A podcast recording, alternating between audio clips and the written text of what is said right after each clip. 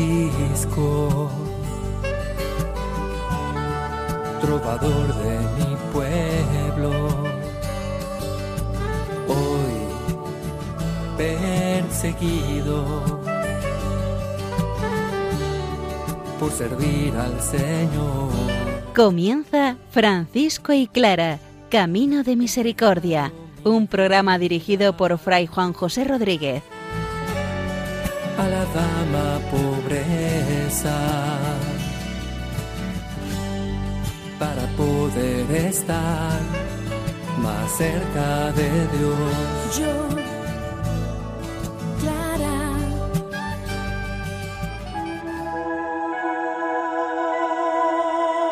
Francisco nos dice, yo he cumplido mi parte, ahora os toca a vosotros cumplir la vuestra. Un saludo fraterno de paz y bien, hermanos. San Francisco, en el último momento de su vida, bendice al Señor, bendice a los hermanos, le da tiempo a despedirse y sobre todo a cumplir la voluntad del Señor en su vida. Santa Clara nos habla del encuentro con el Señor como sorpresa infinita, regalo inmerecido, gozo desbordante. Vayamos a la palabra del Señor, particularmente al Salmo 141 que recitaron los hermanos en el momento inminente de la muerte de San Francisco.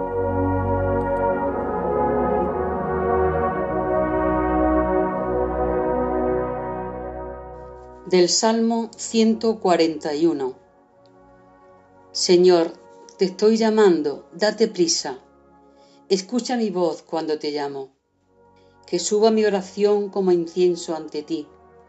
Que mis manos suplicantes sean como ofrenda vespertina.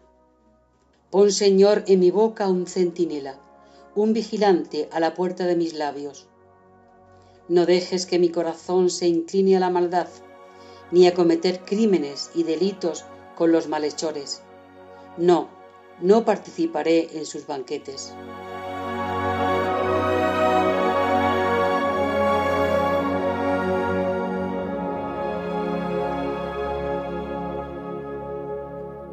El salmista del Salmo 141 pide que su oración, que su plegaria de la tarde sea recibida por el Señor.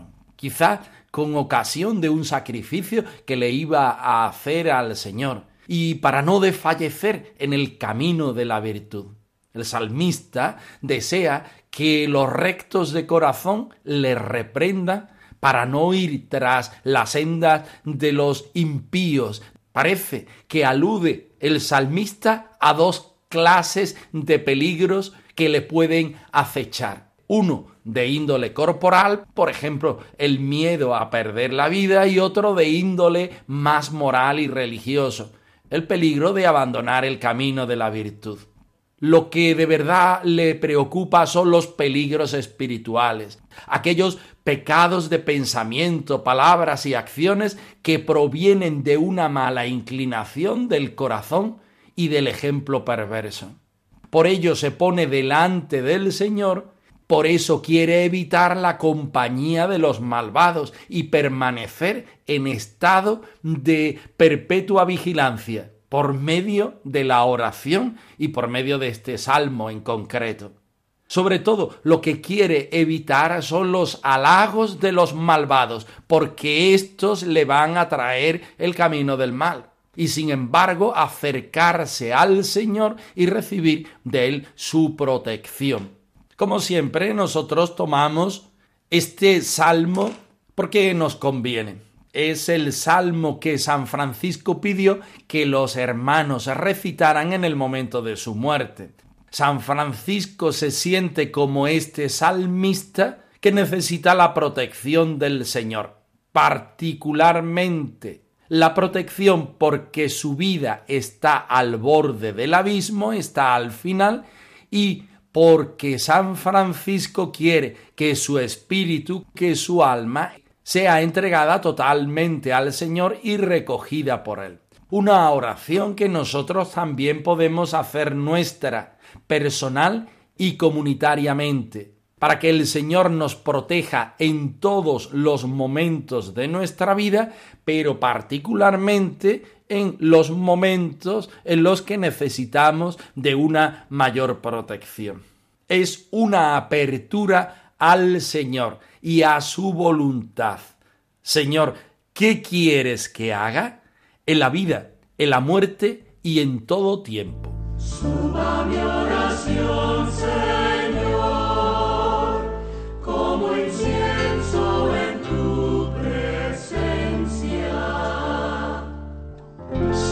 estoy llamando, ven deprisa. Escucha mi voz cuando te llamo.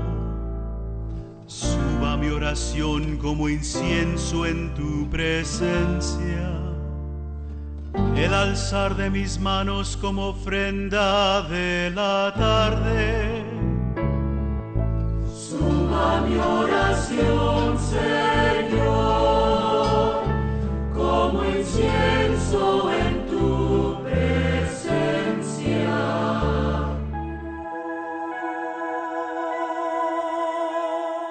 San Francisco se entrega por completo en todos los momentos de su vida también en el momento de la muerte.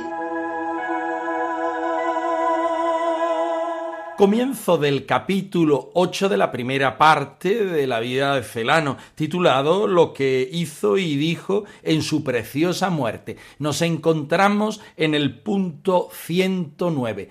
San Francisco escucha el Salmo 141 que le sirve de base para hacer oración en el momento de su muerte y expresar a Dios los mismos sentimientos que tuvo el salmista.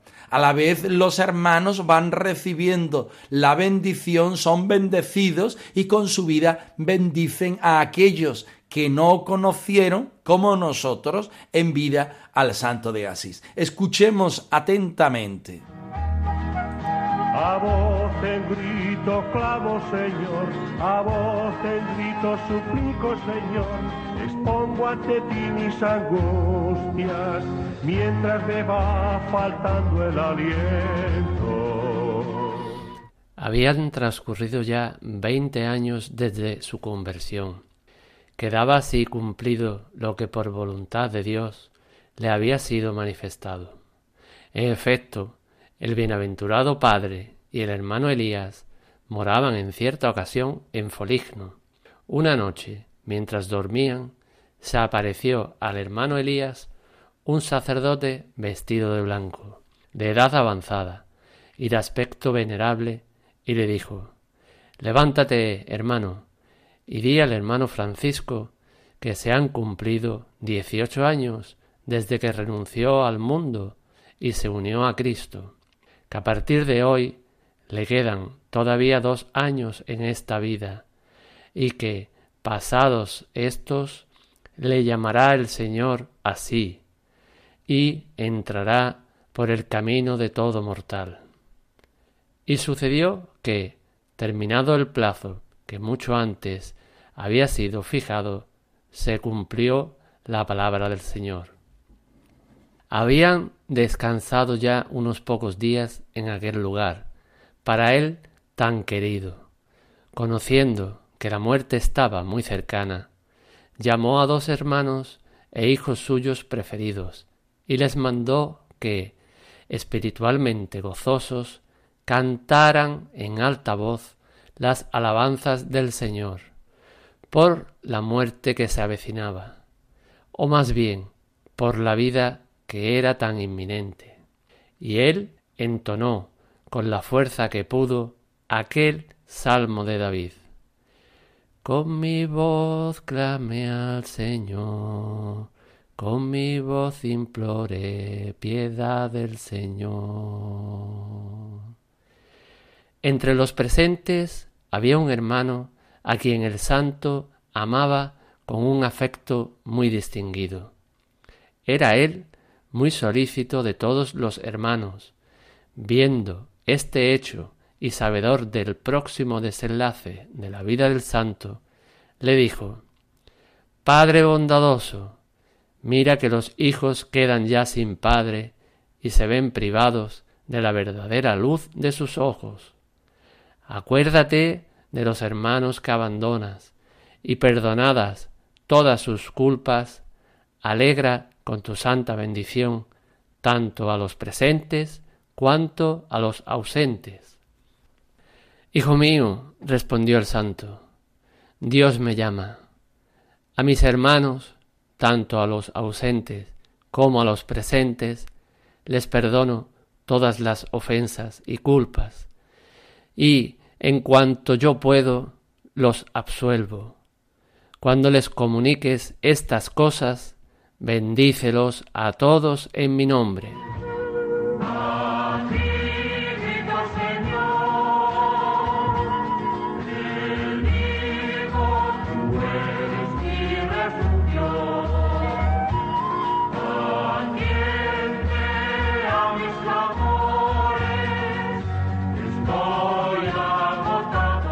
La primera impresión que nos puede dar a los lectores y escuchantes de estos puntos de la vida de Celano es que se nos está acabando la materia de estudio de nuestro Padre San Francisco. Eso no es así, porque el mismo Celano nos va a presentar en la tercera parte de su primera vida un gran arsenal de milagros del santo. Después viene la segunda vida, la vida de San Buenaventura, los otros escritos. Por lo tanto, nos queda un largo camino de estudio para seguir conociendo al santo de Asís. En segundo lugar, nos puede dar la impresión de que el biógrafo oficial de la orden franciscana se está deteniendo mucho en el momento de la muerte. ¿Por qué? Está subrayando este aspecto lúgubre, en vez de referirse a la santidad o referirse a lo que el santo dijo o hizo. Si vemos todos los escritos de San Francisco en conjunto y los escritos biográficos y de otros estilos en conjunto, se nos quitaría esta impresión.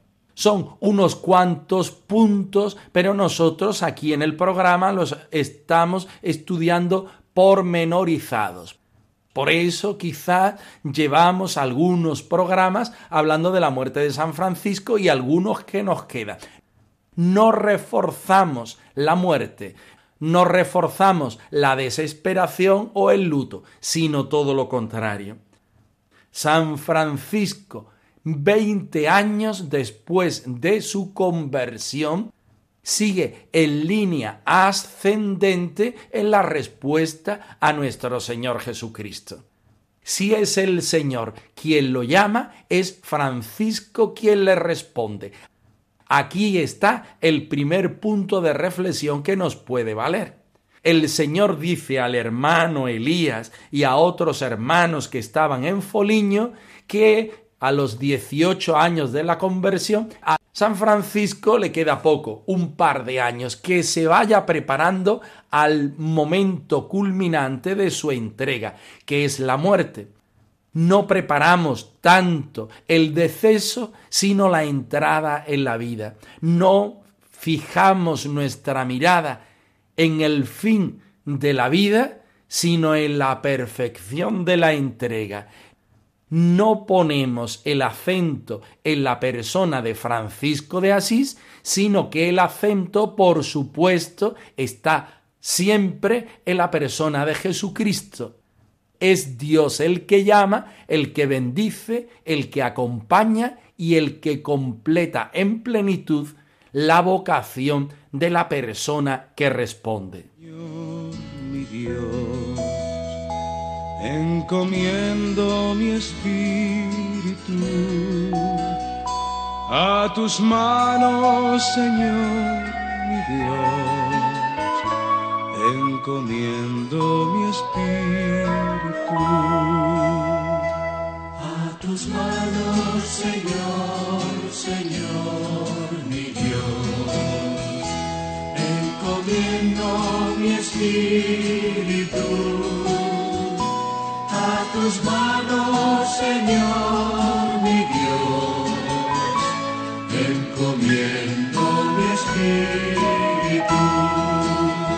Vayamos de una forma más pormenorizada al texto que se nos entrega hoy para nuestro estudio. Francisco, 18 años de entrega y de conversión que deben llegar a su punto final. Conversión, llamada del Señor, preparación para el encuentro definitivo. Levántate, hermano, le dice el Señor al hermano Elías, ve donde Francisco para decirle que no se duerma, que no se canse, que siga respondiendo al Señor con alegría, con prontitud, con una entrega ilimitada, que no le eche atrás la enfermedad, la incapacidad y aquellas realidades que muchas veces en la vida hacen que nos cansemos, sino que es el mismo Señor el que llama, es el mismo Señor el que cumple su palabra en la vida y en la respuesta del mismo Francisco.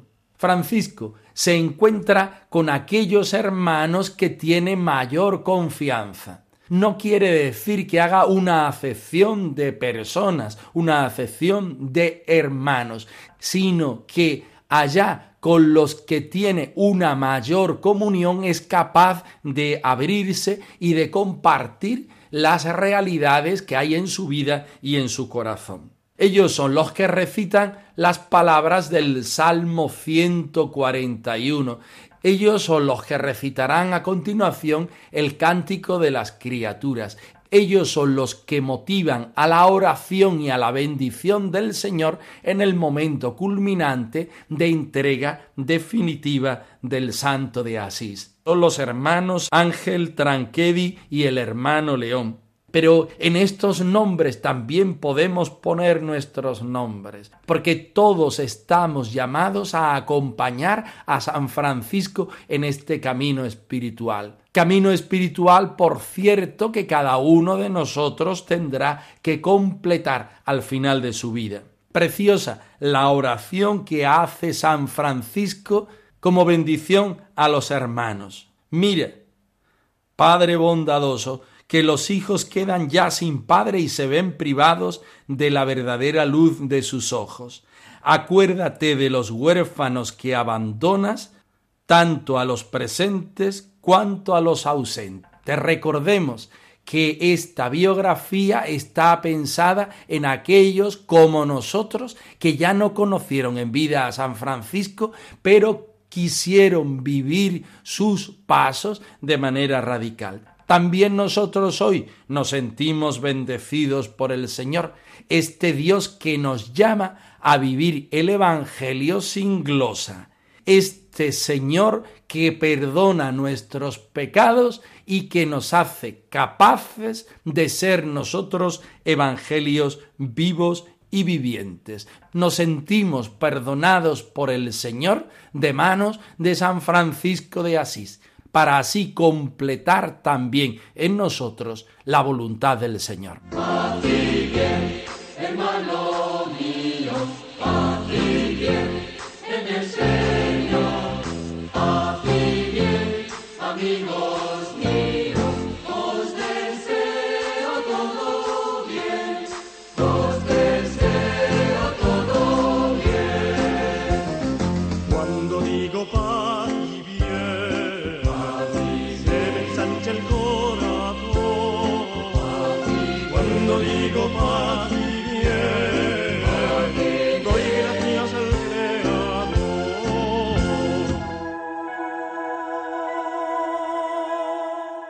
Santa Clara nos enseña a vivir con intensidad y hondura. Busquemos nuestra identidad en el Señor. Capítulo segundo del libro Clara de Asís, habitada por la vida y el amor, que se titula Buscadores sí, pero también buscados. En el encuentro con el Señor nos sorprendemos de manera infinita porque Él es nuestro regalo inmerecido que nos da un gozo desbordante. Escuchemos atentamente estas palabras.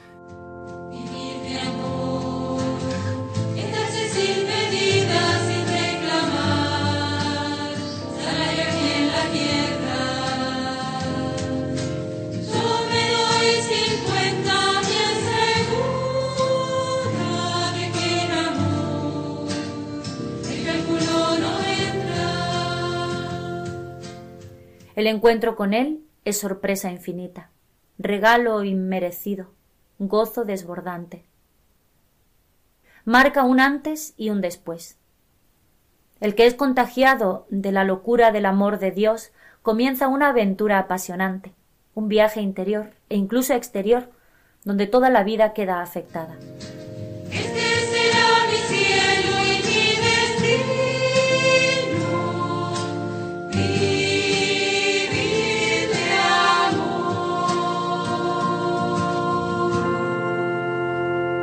La vida clariana, la vida franciscana, es un constante encuentro con el Señor. Cada día, en la oración, en la contemplación, en la vida sencilla y humilde de la fraternidad.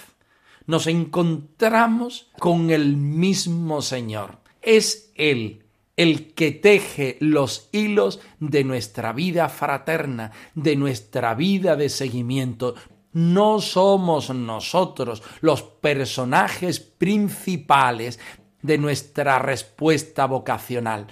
Es el Señor quien llama, quien bendice, quien acompaña, quien convierte y quien sigue cada momento de nuestra vida.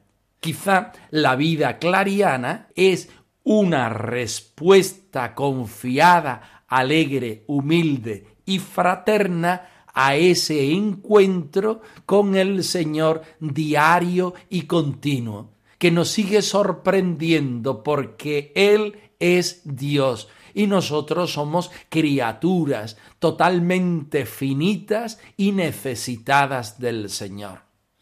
¿Cuántas veces decimos que el acento no lo ponemos en nosotros? Sino el acento está puesto en Dios, en este Dios hermano, Dios amigo, que nos hace capaces de ser hermanos menores, hermanas pobres.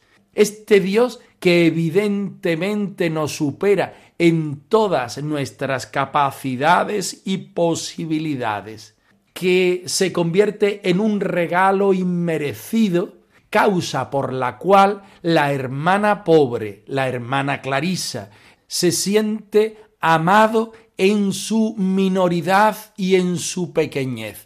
Eres tú, Señor, el importante. Eres tú, Señor, el que va llevando nuestra relación. Eres tú, Señor, el que va haciendo posible que yo pueda convertirme y responder a lo que tú quieras, como tú quieras, de la manera que quieras. Este es el gozo desbordante del franciscano, da igual de la orden que sea, con respecto al Señor. Tú me desbordas, Señor. Tú eres Dios y tú sabes por los caminos que yo puedo ir. Esta relación nos va haciendo capaces de ser nosotros cacharros de barro que llevan dentro de sí un tesoro, que es Dios mismo.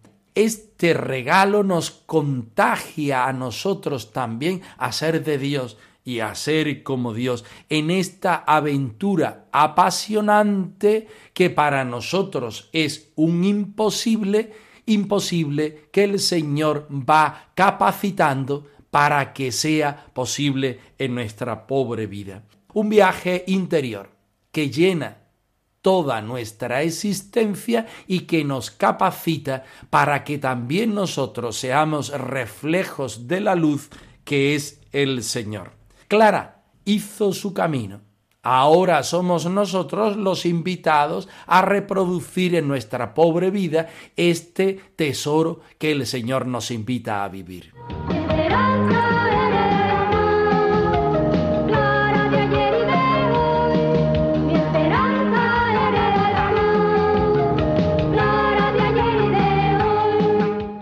Francisco y Clara arroba radiomaria.es os dejamos la dirección de nuestro correo electrónico por si queréis poneros en contacto con nosotros en algún momento. Nosotros nos despedimos no sin antes ofreceros la bendición del Señor resucitado al más puro estilo franciscano.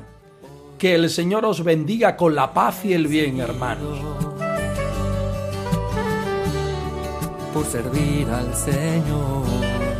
Han escuchado en Radio María Francisco y Clara, Camino de Misericordia, un programa dirigido por Fray Juan José Rodríguez. A la dama pobreza.